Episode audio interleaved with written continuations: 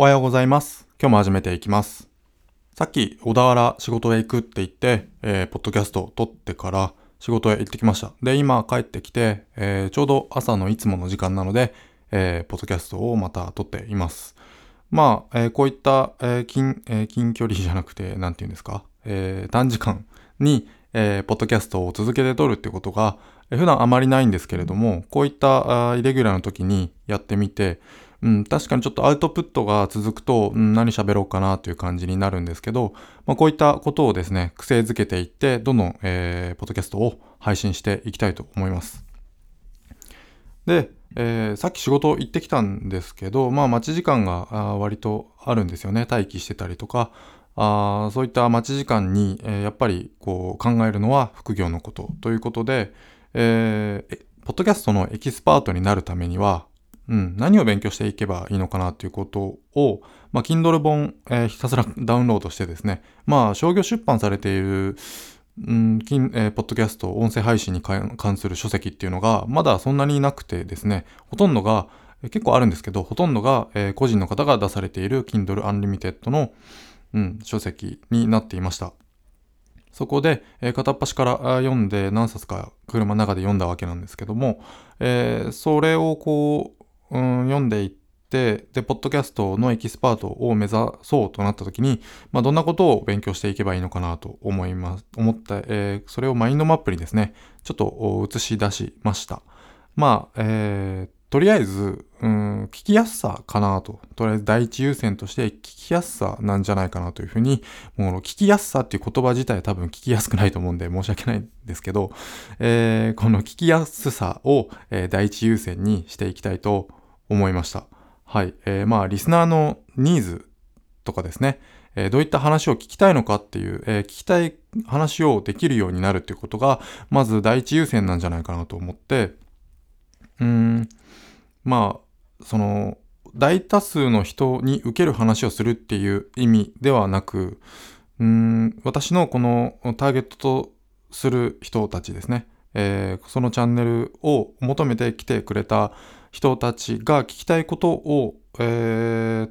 なんていうんですかね、先回りして考えて、それを言葉にするということは、なんかこう聞いてて、結構自分ラジオ聞くんですけど、うん、ああ、すごい聞きたいこと言ってくれたって感じることが多いんですよね。やっぱりそういうことを求めてそのチャンネルに行ってるわけなんで、でそういったことを、えーしっかりと、えー感じ取ってですね、えー聞きやすいラジオっていう風に、えーやっていったらいいんじゃないかなと思って、このまず聞きやすさ第一優先としてマスターしたいなというふうに思いました。まあこれかなり難しいと思うんですけど、聞きやすいためにはですね、まあ音質だったり話し方ですね、えーあと、なんていうんですか、台本を書くのか書かないのかとか、構成を作るのか作らないのか、あと話すスピードですね、えー緩急だったり、あ、スピード、スピードと緩急が一緒ですね。えー抑揚ですか？抑揚とかだったり、間とかですね。そういったものを勉強して、えー聞きやすさっていうことを追求していきたいなというふうに思いました。で、まあ次に音質ですね。リップノイズだったり、えーリップノイズっていうのは口の中の音をですね、すごくこれ今、自分の口の中の音がこう聞いてて気になっているんですけど、まあ水を飲むといいよとかそういうことを調べたりとかして、まあ試行錯誤しながら、なるべくですね、不快な音を届けないようにとかしているんですけど、まあそっちばっか意識がいって、今度話の内容がちんぷんかんぷんになってしまうと元も子もないんですけどね。えーあとはマイクだったりしますね。そういった機材とかの、えー知識とか、えー経験ですね。で、あとはまあ環境ですね。静かな環境を作るためにはどうすればいいかとか。そういった、えーことに対してまた勉強を深めていって、で、話し方ですね。口癖だったり、話す時の姿勢。で、まあ滑舌ですね。すごく今悪いですけど、滑舌。はい。この聞きやすさ、音質、話し方。まあ、これらをメインに最初は攻めていこうかなというふうに思いましたね。で、まあ、これはもう基本中の基本になってくるわけなんですけど、まあ、特に聞きやすさなんていうのは、基本中の基本だけど一番大事なとこみたいなとこになってきますよね。で、こういったところをまず勉強していこうかなというふうに思って、えー本を片っ端から何十冊も読もうかなと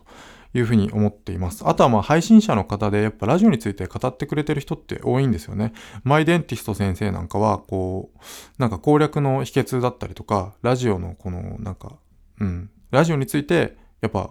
1000エピソードぐらい話してるんで、もうそれについて結構ベテランの意見っていうのがたまに織り交ぜてくれるんですよね。まあ基本的に歯とお金の話をしてるんですけど、まあそこにポッドキャストの話題を入れてくれたり、まあアポロさんもそうですね。えー、基本的にはちょっと、えー、マーケティングとか、そのビジネスのことについてお話ししていたりするんですけど、その中にポッドキャストのことについてお話ししてくれているエピソードが混じっているんで、まあそれを拾ってですね、自分でえ、情報を拾ったりとか、あとはコンテンツでそういったものが出されているんで、それを何回も聞いたりとかして、ちょっと研究を深めていこうかなというふうに、え、思っています。あとは、そうですね、ちょっとそこができてからの話なんですけど、まあそこから派生して、まあ、情報発信、ポッドキャストを使った情報発信の仕方とかですね、あとは、え、コンテンツ販売とかですね、えー、ポッドキャストのエキスパートとしてコンテンツ販売を行っていく方法なんかも話せたりすると思います。あとは、まあ、音声学習としてのポッドキャストの、えー、仕方だったり、えー、効果だったり、まあ、そういったことも話せるんじゃないかなと。で、まあ、最終的に、えー、こういうことを積み重ねていけば、きっと、えー、フォロワーとか、えー、そういった実績が作れると思うので、まあ、実績ができればですね、その音声メディア攻略みたいなことも話せたり、コンテンツにしたりできると思います。まあ、実績がなくてもなんか無理やりそうですね、今まで2000エピソード以上聞いてきた、えーえー、聞いてきた中で掴んだみたいな、なんとかの秘訣みたいな。3つの秘訣みたいな感じで無理やりこう実績風にしてコンテンツは無理やり作れることはできるとは思うんですけどね。まあ本当の意味でのフォロワーとか再生回数とか、え、収益化ができたとか、まあそういった実績ができれば、音声メディア攻略なんていう、えー、まあちょっと今の段階では夢のような話なんですけど、こういったこともできていけるんじゃないのかなというふうに、まあ広がりがあるということですね。というふうになって、えー、いけるんじゃないかなというふうに思いました。うん、そうですね。まあこういった、えー、方向性が今定まったことで、じゃあその方向性についてどういうふうに勉強しようかなとか、えー、こういった未来が描けるよってその先に自分のビジョンがあったりするわけなんですけど、